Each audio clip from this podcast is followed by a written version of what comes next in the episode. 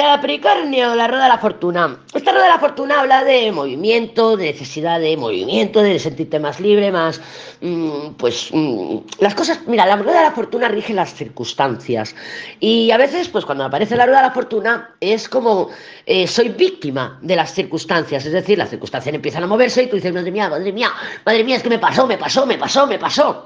Por eso se dice que la rueda de la fortuna es la rueda del destino, porque son cosas que nos llegan y aparentemente no nos las hemos buscado.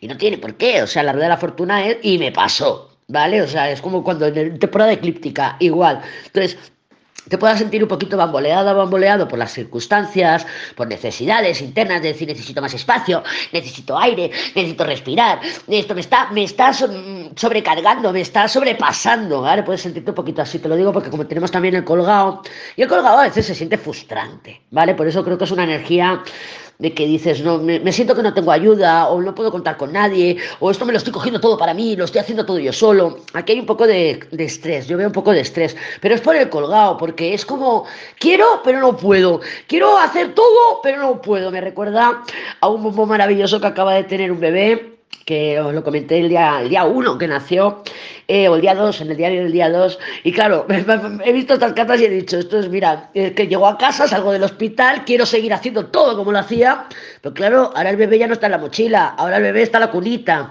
y claro, hay ahí que me tengo que adaptar, ¿no? Y quiero, y además una Capricornio, que seguro pues eh, lo quiere tener todo hecho, no quiere delegar, a que sí, Lorea, bueno, pues eso, entonces esta combinación me ha recordado a ello, ¿no? De que llegas a casa con el bebé y quieres tener la cocina limpia, tener todo como lo tenías antes, pero claro, lo dicho, ahora el bebé ya no está en la mochila, ahora está en la cuna.